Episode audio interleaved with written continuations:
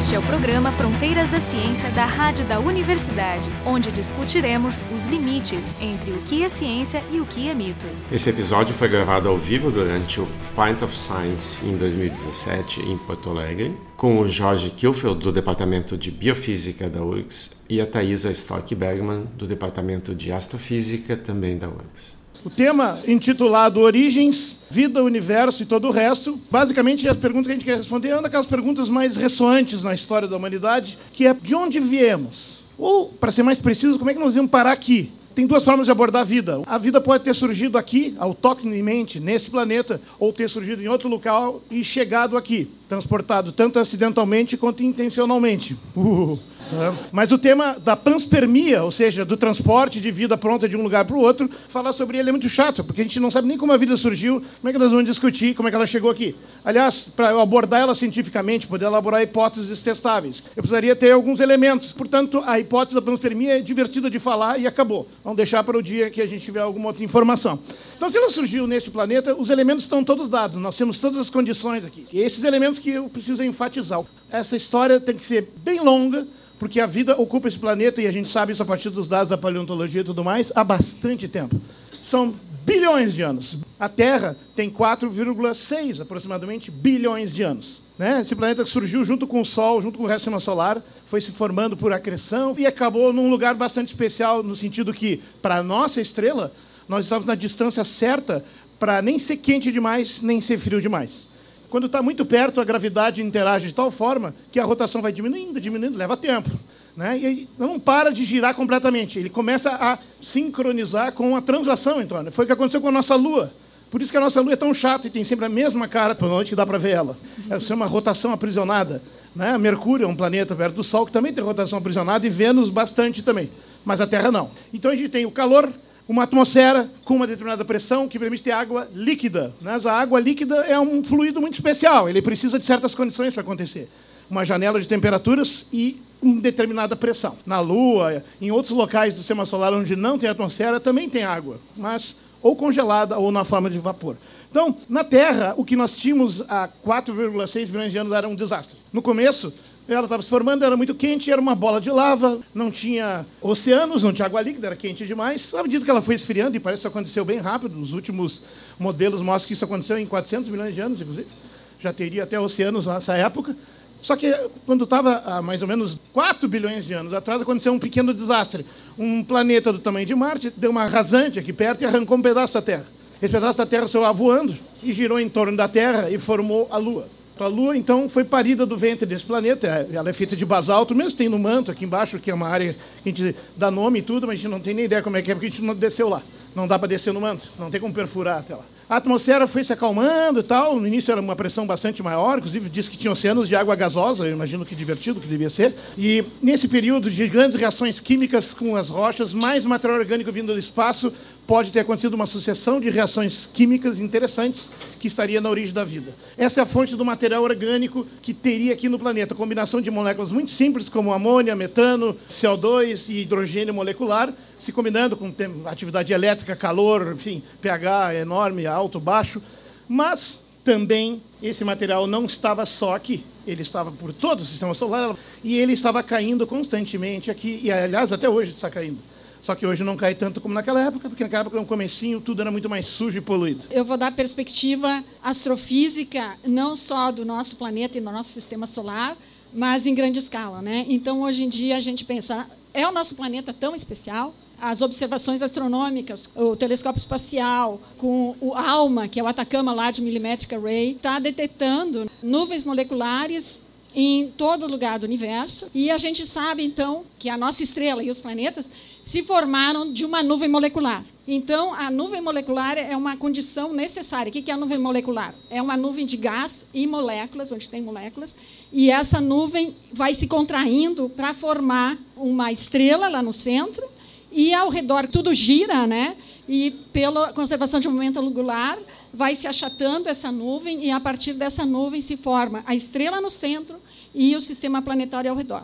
Então a gente tem teorias de como se formam esses planetas, né? E a beleza disso tudo é que a gente vê os nozinhos protoplanetários em imagens do Hubble. Então a gente vê esses nozinhos que são mini sistemas solares nas nuvens moleculares. E o ALMA já mostrou também discos protoplanetários, onde a gente tem bastante poeira, e mostrando gaps, que seriam intervalos no disco, a partir do qual então a gente vê como os planetas se formaram, que seria de conglomerações dentro do disco, e daí ele vai limpando a sua órbita e vai formando os planetas que ficam em órbitas quase circulares ou levemente elípticas em torno da sua estrela. Então, as observações astronômicas mostram que isso que está acontecendo aqui na nossa Terra também acontece em outros lugares da galáxia e, é claro, em outras galáxias. A nossa galáxia tem 200, 400 bilhões de estrelas e cada estrela parece ter planeta. Então, a presença de planetas, hoje em dia, a conclusão é que é uma regra e não uma exceção. Então, a gente tem muito planeta e a gente está entendendo como eles se formam, se formam como a sobra né, da estrela. Na verdade, os planetas eles são uma fração minúscula da massa que se concentra na estrela. Então, nós somos uma poeirinha que sobrou da formação da estrela. Né? Mas nessa poeirinha, que é a Terra, é que se formou a vida. Né? Então, esse assunto de origem da vida e procura de vida fora do sistema solar é algo que está se começando realmente a fazer pesquisa científica a respeito. Nós temos que tentar entender como é que nós vamos parar aqui. Muito bem tem uma série de condições favoráveis. Tem também muitas condições desfavoráveis. Tanto é que durante séculos predominou uma linha de pensamento chamado catastrofismo, que o que aconteceu na Terra era uma sucessão de coisas muito, muito, muito raras. E se nós estamos aqui é por uma dessas coisas muito, muito, muito raras. E se tu tem um pensamento norteado dessa forma pessimista, que tu depende de um monte de azar, tu provavelmente não espera encontrar outros por aí. Nessa história toda, como eu falei para vocês, tem um elemento chave. Um deles é água. A água ela tem propriedades únicas uma molécula triatômica dessa faixa de peso molecular. Ela faz coisas que nenhuma outra molécula parecida faz. Nem amônia, nem o metano, nem CO, nem CO2, nem nada. Nenhum deles faz isso. Ela aguenta janelas de temperatura maiores na fase líquida quando dá, outros líquidos não fazem isso. E ela tem umas coisas esquisitas, tipo ponto anômalo, que é quanto mais tu aperta ela, mais difícil é congelar ela. Né? Graças a isso, quando está um inverno muito rigoroso, os lagos, rios e até trechos do oceano congelam, mas faz uma capinha de gelo, aquilo também é um isolante térmico, né? e não congela até o fundo. Então, a água líquida é uma das condições para isso. O problema é que a água líquida é muito rara, inclusive no nosso sistema solar. E é bom lembrar que tem três questões que são, digamos, os pilares dessa astrobiologia atual, da exobiologia. Os astrônomos e os astrofísicos e os físicos propunham vida extraterrestre de forma inteligente lá em 1959. Por quê? Porque era esperado que eventualmente podia ter vida inteligente, e se eles tivessem uma tecnologia que nem a nossa, eles poderiam emitir sinais de rádio, e nós já tínhamos radiotelescópios. Essa é a busca de inteligência extraterrestre usando ondas de rádio. Por incrível que pareça, essa foi a primeira hipótese científica da área, porque dava para testar, é só ficar escutando se aparece algo. Se tu testa e não dá certo, não quer dizer que está errada a hipótese, quer dizer que é muito difícil testar. A questão da água é que, na maior parte do sistema solar, a água está congelada. Ou ela é sólida ou ela evapora, ela sublima e vira um gás. Nenhuma dessas duas formas é apropriada para a vida. Todos os seres vivos conhecidos, que somos nós, e os micro-organismos que mandam nesse planeta, que é a maior parte da biomassa, vivem em ambientes aquosos e contêm ambientes aquosos internos em compartimentos diversos, onde as reações bioquímicas, blá blá blá, vocês sabem, acontecem. Isso é essencial. As propriedades da água garantem que isso funcione bem. A própria membrana, que define o que é célula, ela é mantida só porque existe água. É até meio perturbador saber que aquilo que define uma célula é algo que não tem estrutura própria. Ele simplesmente é mantido, organizado pela presença da água. Então a gente pode dizer que a água é praticamente uma parte de nós. Mas um segundo fator que tem nesse planeta é uma coisa chamada tectônica de placas. Os nossos continentes estão andando para lá e para cá e batendo uns nos outros. Esse movimento é de alguns centímetros por ano. Esses movimentos todos se dão porque a Terra é liquefeita a partir de uma certa profundidade, que é no manto, né? e nós temos umas placas boiando aqui em cima e tal existe calor que não se perdeu lá do comecinho da Terra, quando ela se formou. A causa disso são várias, mas entre outras, isótopos radioativos e o fato da Terra ser grande e leva mais tempo a esfriar que coisas menores. A tectônica de placas é decisiva porque, por incrível que pareça, é ela que nos protege do excesso de CO2. A maior parte do CO2 vem da Terra, através de vulcões. Por sorte, nós estamos vivendo um período muito tranquilo com poucos vulcões. Só que nós estamos fazendo uma coisa muito parecida, que é o vulcanismo humano. Nós estamos produzindo muito CO2 com máquinas, com combustão de combustíveis fósseis e blá blá blá. Mas o fato é que seja 1, 5, 10, 15, 30 ou 70% da quantidade excessiva do CO2 está vindo, se é de origem humana, não interessa. Porque se o resto é de origem natural, espontânea e vem de vulcões, eu quero saber se alguém aqui conhece uma tecnologia capaz de botar rolha em vulcão. Não existe ainda. Então, são essas coisas que não dá para controlar. Mas a tectônica de placas tem um truque legal no meio. Tá? No lugar que as placas se encontram, no fundo dos oceanos, o fundo do oceano é tragado e levado de volta para o manto. E ali é onde vai parar a maior parte do CO2 que é jogado para fora pelos vulcões. Ele é capturado na atmosfera, ele dissolve na água da chuva, ele vira chuva ácida, um pouquinho, pelo menos, agora tem mais do que deveria. Ele chove, ele reage com as rochas, ele é levado com as rochas, é carregado pelos rios até os oceanos, vai lá para o meio do oceano, ele afunda e subduz. Esse é um processo que leva milhões de anos. Mas o fato é que esse é o nosso controlador de CO2. A gente não tem como aumentar nem diminuir ele, mas a gente tem um controle sobre uma fração desconhecida que está sendo colocada ali. Essa questão da vida, o Sol, que é a nossa estrela, tem um papel muito importante. Então, além do Sol, a gente tem estrelas muito mais massivas, estrelas azuis, estrelas muito menos massivas, que são as vermelhas, nós somos uma estrela amarela. E a gente tem, então, essa temperatura superficial da ordem de 6 mil graus. E isso faz com que nós, aqui à distância do Sol, conseguimos ter uma temperatura que é favorável para o desenvolvimento da vida. Além disso, o Sol tem um ciclo em que ele fica estável do jeito que ele está agora por bilhões de anos. Então, são 5 bilhões de anos que ele vai se manter estável do jeito que ele está. E isso propicia que a gente tenha as condições necessárias para a vida prosperar. Então, além da gente ter todas essas condições químicas que o Jorge estava falando, a estrela é fundamental. Se a gente fosse um planeta em torno de uma estrela azul, essa estrela tem raio-x e ela evolui muito rapidamente. Em um bilhão de anos, ela já virou uma gigante vermelha, a atmosfera já queimou todos os planetas, assim como o Sol vai queimar a gente, mas daqui a 4,5 bilhões de anos. Então, a gente precisa que a estrela seja massa uma vez e meia, no máximo, maior que a massa do Sol, e no mínimo meia vez a massa do Sol, porque daí a gente tem uma estrela vermelha que tem pouca radiação é, fria, e daí o planeta tem que ficar muito perto, e daí ocorre aquele efeito que o Jorge falou, que fica a face do planeta sempre virada para a estrela, né?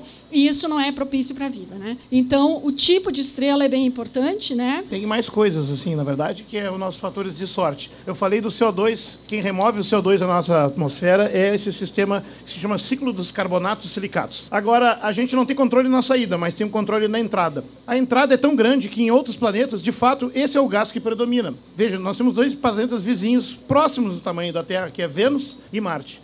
A atmosfera de Vênus tem 95% de CO2. Na Terra, nós tínhamos uma média de 0,03% de CO2. O problema é que a gente está aumentando para 0,04. O aquecimento global é três casas depois da vírgula. E nós estamos falando de um planeta que tem quase 100% de CO2. Vênus não só isso, ele está tão perto do Sol que essa combinação do gás de feito estufa na atmosfera, que ajuda a reter o calor, a distância menor da estrela faz com que a superfície de Vênus acabe se esquentando demais e a atmosfera também. De fato, por causa disso, a atmosfera de Vênus é mais ou menos 90 atmosferas de pressão daqui. É o equivalente a tu mergulhar 900 metros de profundidade e ser esmagado imediatamente por essa pressão. Essa é a pressão na superfície de Vênus, que tem uma temperatura média de 450 graus. Agora, a combinação disso, mais um predomínio de ácido sulfúrico na atmosfera, completa o quadro. Então, Vênus é um lugar bastante desconfortável, quente para burro, Sim. com uma pressão enorme e ácido, ou seja, muito parecido com Porto Alegre em fevereiro.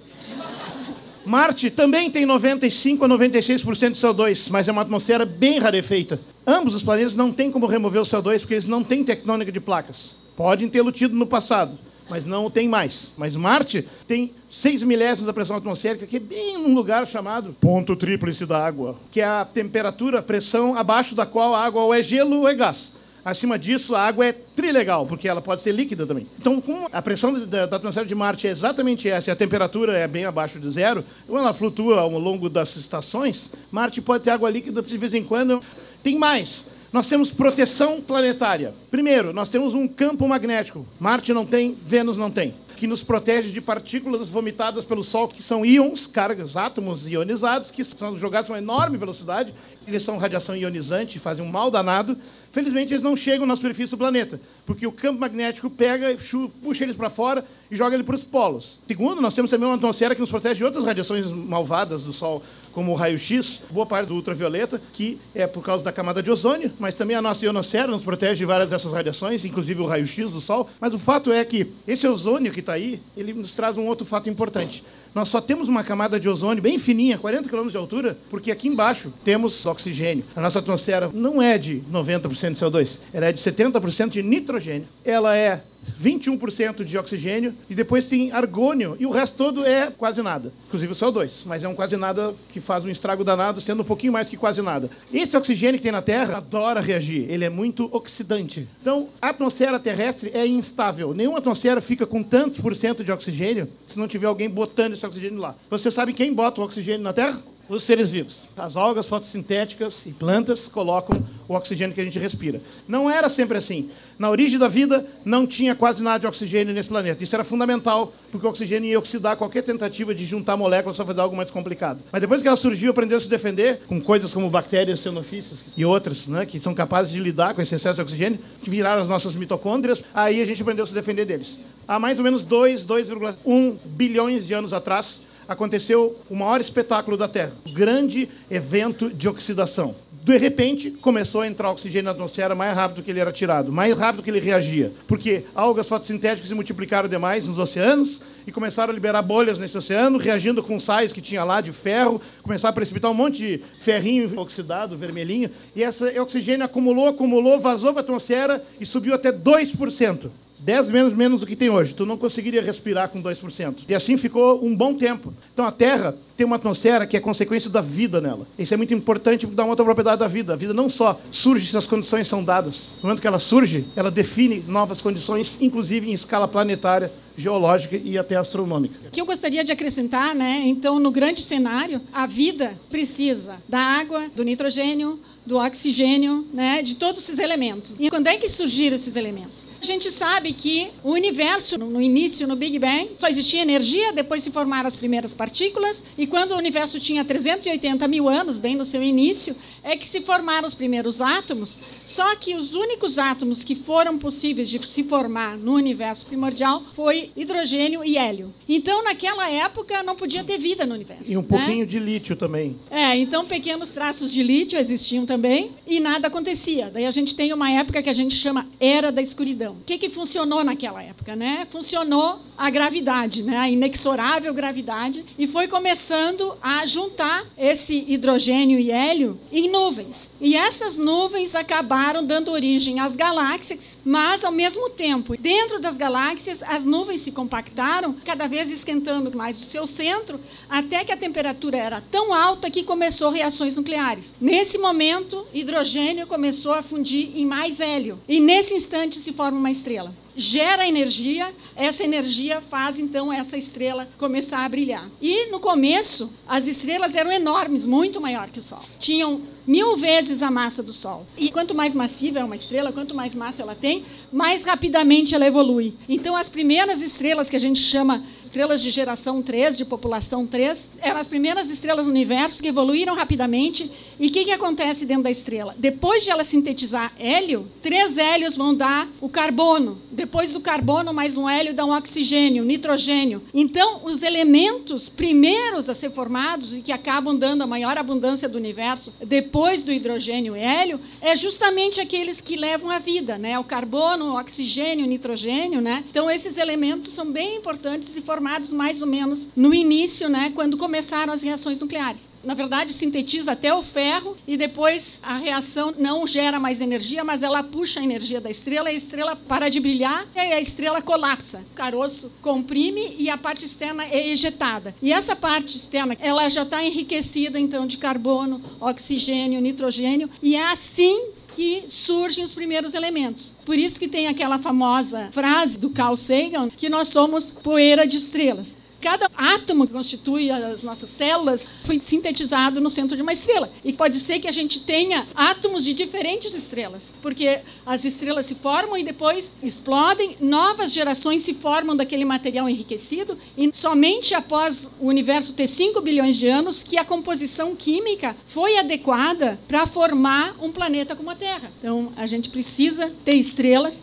para sintetizar os elementos que nos formam. É interessante, porque eu estava mencionando antes a origem da Lua, eu não disse qual é a utilidade dela. Ela tem várias utilidades. Uma delas é que a gravidade dela, a massa dela é tão grande que é suficiente para ajudar a controlar os próprios movimentos da Terra. Então a Terra, por exemplo, tem um eixo inclinado em relação ao plano em que orbita o Sol. Graças a isso nós temos estações mas não muito radicais. Então, a Lua ela serve para estabilizar o eixo de rotação da Terra e as estações são regulares ao longo de milhões de anos. Marte, por exemplo, tem uma inclinação bem parecida com a terrestre, mas ele não tem uma lua grandona, ele tem duas luas, Phobos e Deimos. Por isso, o eixo de Marte fica fazendo isso aqui. O que, que é mais fácil? As gerações sucessivas de animais terem estações previsíveis de seis em seis meses, ou ter um inverno de vez em quando, um verão de 50 anos, depois um inverno de 5 mil anos, enfim, tudo aleatório. Não é possível fazer seleção estável e regular em um ambiente tão variável. Então, esse é um dos, das consequências da Lua. Outro é que a Lua é o nosso guarda-costas. Ele leva porradas por nós. Todo mundo já ouviu falar da teoria dos Álvares, pai e filho, né? que é a teoria de que um meteorito gigante de em torno de 10 quilômetros caiu há 65 milhões de anos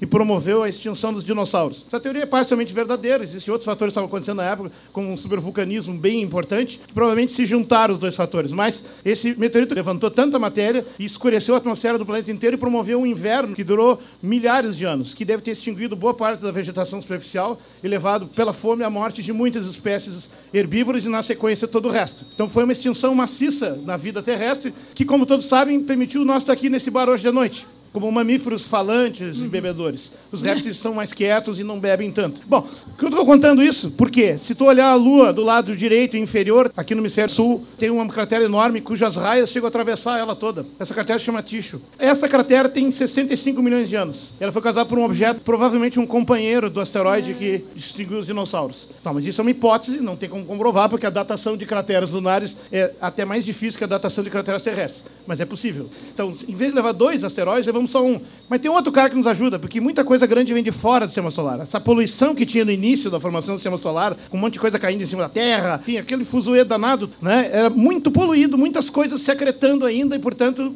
era muito ruim fazer planos de longo prazo. Mas lá para fora, o sistema solar ainda está desorganizado, mais ou menos como era aqui, só que a densidade, felizmente, é mais baixa. Existe uma coisa chamada nuvem de Oort, onde estão muitos cometas. Então, volta e meia, algum cara é desviado e vem cair aqui, pode cair na Terra. Por sorte, nós temos um guarda-costas mais eficiente que a Lua, que é Júpiter. E Júpiter engole para nós vários cometas. Então, tu tem que ter um sistema solar com grandalhões para te proteger, com luas aqui na volta para dar uma segurada e ainda te estabilizar, uma atmosfera para ter água líquida, uma distância certa do planeta, é uma série de condições condições. Mas mesmo assim, tu tem que ter mais sorte. Se tu estiver num lugar muito povoado, por exemplo, mais perto do centro da galáxia, tem estrela demais por perto, tu vai ter mais cometa caindo na tua cara, porque tem mais perturbações na nuvem de Oort. Isso é ruim. Mas tem coisas piores. Tu pode estar perto de estrelas jovens e grandes essas estrelas maiores duram menos tempo, mas fabricam na sua vida boa parte da tabela periódica e no instante final, em segundos, o resto é. da tabela periódica. Daí aproveitar o gancho aqui para dizer, né, que quando a gente tem uma explosão de supernova, no instante da explosão a gente tem a emissão de radiação gama. E a radiação gama ela é só bem direcionada, né? Então, mas Por se sorte. a gente tiver o azar de estar na direção do feixe de radiação gama, também é fatal para a vida na Terra. Então, até tem algumas uh, sinais de extinção que pode ser explicada por um, uma estrela supernova que teria explodido e que a radiação gama veio na nossa direção. Raio gama é muito ruim. Se um planeta estiver na direção dessa explosão de raios gamas, tu pode esterilizar toda uma face do planeta, completamente. Como o planeta vai ter vida do outro lado e a atmosfera vai continuar, vai ser um desastre igual. Então a nossa sorte é o quarto fator, além da água líquida, além da proteção da tectônica de placas, que controla o CO2, da proteção planetária do campo magnético da atmosfera e dos grandalhões, a Lua e Júpiter, nós temos muita sorte. Talvez os catastrofistas não estejam tão errados assim, mas tem mais um fator que é importante tempo. A Terra tem 4,6 bilhões de anos e estima que a vida possa ter surgido lá no primeiro bilhão de anos. Difícil dizer, mas com certeza a vida está nesse planeta há pelo menos 3 a 3,2 bilhões de anos. O último bi é dúvida. As estrelas muito grandes e quentes, como as gigantes azuis e brancas e outras, duram Dura apenas um alguns milhões de anos. É. Alguém espera que a vida surja, se desenvolva e faça algo interessante nesse pouco tempo? Que me leva à última pergunta que eu vou fazer para ela. O que é vida, afinal? Para mim, a principal característica da vida é quando a gente tem um monte de moléculas que começa a adquirir a capacidade de se replicar. Isso é uma das características principais da vida. Começar a se multiplicar e daí criar um organismo. Né? Esse é o modelo dominante. Na verdade, elas também têm que fazer metabolismo e têm que também se isolar do ambiente para sobreviver à termodinâmica. Mas assim, é, basicamente todos os seres vivos na Terra não só têm os mesmos ácidos nucleicos e aminoácidos na sua composição básica, eles são compostos a partir dos quatro átomos mais comuns que existem. Se tu tem um universo onde o terceiro átomo mais comum é o carbono, e o quarto é o oxigênio e o sétimo é o nitrogênio, o hidrogênio ainda é o que mais tem, esperar coisas feitas disso não é tão incomum. Então, se alguém é. quer imaginar qual é o melhor argumento para esperar ter vida aí fora, é esse, da quantidade e disponibilidade dos materiais. A água está em toda parte, tem nebulosas é. inteiras de água, tem ácido fórmico, que é aquele que as formigas injetam na gente que dói, e etanol, vejam que interessante, hum. uma nebulosa de etanol. É ser difícil de beber, porque é muito rarefeito, tem que ficar com a boca aberta durante milhões de anos para tomar um gole. Mas é possível. Mas é possível. É. Isso leva o tema, porque ela está mencionando os exoplanetas, porque de fato a astrobiologia atual tem três eixos. O estudo de micro-organismos, que é o que se espera, se acontecer vida em outros lugares, que seja na forma de micro-organismos, que se descobriu ser também bastante robustos e resistentes e vivem em condições extremas, temperaturas muito altas ou muito baixas, até 113 graus Celsius no fundo do mar, ou até 15 graus abaixo de zero, né, em pH próximo de zero, ou muito básico, em pressões de milhares de atmosferas e com radiações 5 mil vezes maiores suficientes para matar um ser humano. Tudo isso existe em micro-organismos que não estão nem aí. Isso foi o que trouxe os biólogos para a astrobiologia, porque até então os biólogos não acreditavam que a vida era tão robusta. Quando isso apareceu nos anos 70, eles disseram: bom, então dá para ter vida aí fora. A questão é achar água. Já tem nove lugares além da Terra onde sabemos que tem água, embora congelada. Esses lugares são Marte, Ceres, um asteroide, Plutão também tem gelo, tem três luas grandes de Júpiter, que é Europa, Ganímede e Calisto, tem duas luas certamente de, das 67 que tem em Saturno, que é Encélado, a mais interessante, mas também Titã, que é a mais notável, porque ela tem uma atmosfera com a pressão, inclusive, parecida com a terrestre, só que é fio para burro, então esqueçam. E, por fim, esses são os lugares interessantes do sistema solar. Então, nós temos onde procurar a possibilidade de vida aqui, que pode ou não ser independente da nossa. O próximo passo são os planetas é, que tem a mais. Um satélite muito legal que está trazendo um monte de conhecimento para a gente é o satélite chamado Kepler, que consegue detectar a presença de planetas ao redor de estrelas. Então, tem uma região da Via Láctea que o satélite Kepler está apontando constantemente, medindo a radiação das estrelas naquela região. E o fato de o brilho do planeta diminuir um milionésimo periodicamente revela a presença de um planeta. E se tu tem essa repetição, tu consegue concluir que é um planeta que está passando na frente da estrela, tu conclui qual é a órbita, qual é a massa dele, e a gente tem já 2.300 e poucos planetas confirmados, tem mais de 4 mil ainda a ser confirmados, e esse número só cresce, e o Kepler aponta para uma região minúscula da Via Láctea. Né? Então, ele escolheu porque ele precisa fazer curvas de luz, ele tem que repetir as observações para ver a variação de brilho periódico. 21 desses 2.300 estão na distância da estrela propícia à vida como nós conhecemos, porque elas estão na, a gente chama de zona de habitabilidade da estrela, que é onde tem água líquida. Né? A temperatura fica entre 0 e 100 graus. Então, ali é a zona propícia de ter vida. E agora, um outro estágio é a procura de sinais da composição química desses planetas. A gente encontra que a maioria das estrelas tem planetas. Então, nós temos 200 bilhões de estrelas. E se cada estrela tem mais de um planeta, é mais de 200 bilhões de planetas, né? Só tem um problema. Eles estão longe, Paca, mas muito longe. Isso vai nos alimentar da discussão da última pergunta da noite, depois a gente pode discutir, que é a história dos discos OVNI, essas porcarias que o pessoal alega ali. Que, aliás, saíram de moda, né? Porque depois que o celular popularizou, desapareceram fotos de OVNIs. Né? Quando todo mundo está de olho, não tem nada. Vejam, há 22 anos atrás, se conheciam nove planetas no universo porque Plutão ainda era um planeta. Jordano Bruno foi queimado na fogueira em praça pública por defender que havia pluralidade dos mundos habitados, escreveu toda uma teologia baseada nisso, foi queimado vivo e não renegou. E ele estava certo. Só que a gente levou daquela época até 20 anos atrás para ter certeza desses planetas, porque a demonstração deles não é trivial, eles são pequenos, não emitem luz própria, refletem apenas e deve ter um avanço técnico para chegar lá. E isso a gente conseguiu, mas tem um lado ruim. Como está muito longe, mas muito, muito, mas muito, muito longe a gente pode não ficar muito feliz com o resultado. Ou seja, a gente vai examinar a atmosfera e tem moléculas interessantes. Por exemplo, se tiver ozônio na atmosfera, é porque tem oxigênio na atmosfera. Nós não conhecemos nenhum processo na Terra que faz oxigênio inorganicamente. Pode até existir, mas não conhecemos. Vai ser um baita de um passo. Nós podemos chegar a descobrir a composição de uma atmosfera que, tipo, não tem outra explicação, tem que ter vida lá. E vai ficar nisso. A aposta mais legal é pesquisa no sistema solar, porque aqui tem muitos lugares interessantes. E num outro planeta estudar a vida microscópica pode ser fascinante. Qualquer qualquer outra forma de vida encontrada vai ensinar mais para a biologia terrestre do que para a própria astronomia. A biologia que vai mais aprender, porque vai entender muito mais os seus limites, suas condições. Então, quem devia estar ansiando muito por esse tipo de informação são os biólogos. Eu sei que vários estão. Porque é um dos temas mais fascinantes que tem, que vai responder de onde, de onde viemos e talvez até para onde vamos, o que diabos tem aí. Então, a gente tem muito para aprender e a ciência é quem talvez tenha permitido a gente aprender mais sobre isso. Ela só nos ensinou ainda a fazer uma coisa que é a mais importante de todos, que é viver em paz que é possível com álcool, né? mas é também possível sem álcool.